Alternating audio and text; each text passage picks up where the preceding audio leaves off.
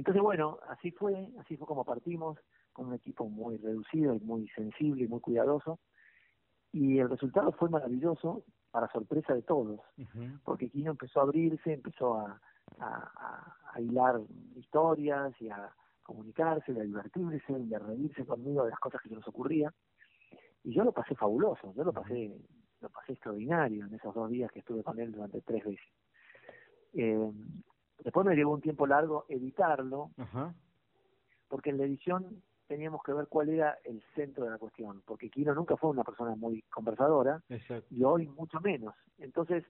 lo que lo que quisimos transmitir al editarlo tenía que ver justamente con poder llegar a pasar esa barrera que hay en, la comunicación hoy a nivel conversación con él y tratar de llegar a, la esencia de ese ser humano que en realidad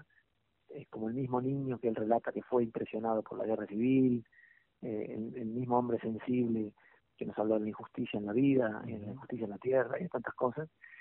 Y la verdad que se produjo, ese milagro se produjo. Entonces, eh, yo cuando, cuando fui a editar esto, dejé mucho espacio para esos silencios que existían,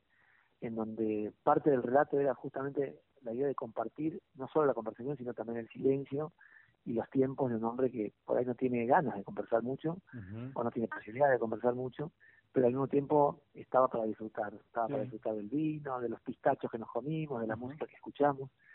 y, bueno, ese es el mejor premio.